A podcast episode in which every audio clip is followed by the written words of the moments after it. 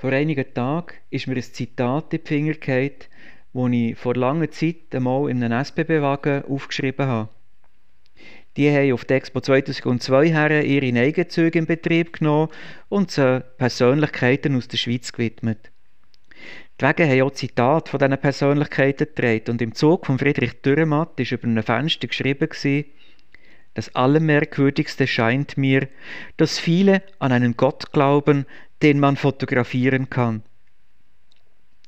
Nicht nur, dass in einem Eisenbahnwagen in der Öffentlichkeit von Gott dreht ist, nein, das Zitat zeugt auch von einem gesunden Maß an Ironie.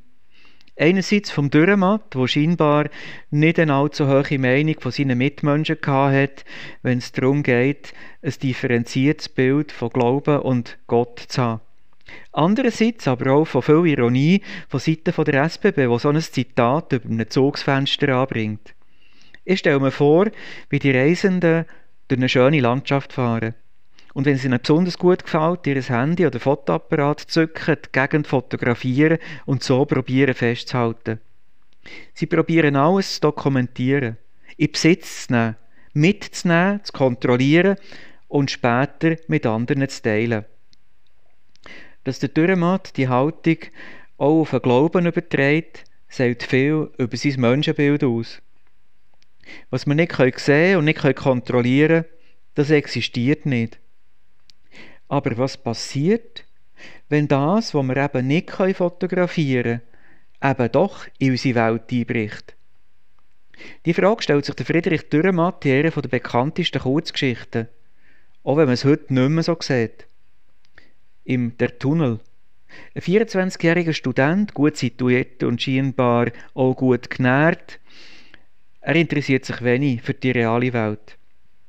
Er ist im Zug unterwegs, die Strecke kennt er gut, aber plötzlich merkt er, dass sie schon viel zu lang in einem eigentlich ganz kurzen Tunnel unterwegs sind.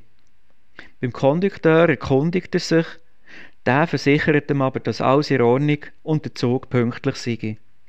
Misstrauisch sucht er den Zugführer auf.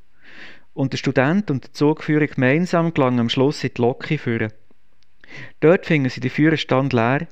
Der Lokiführer ist längstens abgesprungen Spätestens dann, wo er gemerkt hat, dass etwas nicht stimmt. Sie merken, dass der Zug in einem unglaublichen Tempo durch den dunkel und eng endlos Tunnel rast. Sie probieren zu bremsen und am Schluss fragt der Student, was sollen wir tun? Nichts, antwortet der Zugführer ziemlich fatalistisch. Und mit dem Nichts endet die Ausgabe von 1978 in einem endlosen, dunklen Tunnel. In der Ausgabe von 1952 fragt der Student auch, was sollen wir tun? Es ist die erste Ausgabe. Und der Zugführer antwortet auch, nichts. Aber damit ist die Antwort nicht fertig. Im Ganzen lautet sie dort, nichts. Gott ließ uns fallen und so stürzen wir denn auf ihn zu. Dort bekommt die Realität, dass das Leben manchmal durchaus einer Fahrt durch einen scheinbar endlosen Tunnel kann eine neue Wendung. Gott ließ uns fallen, drückt Ohnmacht von denen, die dort unterwegs sind, auf das Drastischste aus. Aber auch dort ist die Geschichte noch nicht ganz fertig sondern sie endet mit dem Wort, und so stürzen wir denn auf ihn zu. Damit bekommt der dunkel, scheinbar endlos Tunnel einen kleinen Lichtpunkt am Horizont. Ein Schimmer, wo immer grösser und heller wird. Er lässt sich nicht fotografieren, er lässt sich nicht festhalten, er lässt sich vielleicht sogar nur rahnen aber er macht Zukunft hell.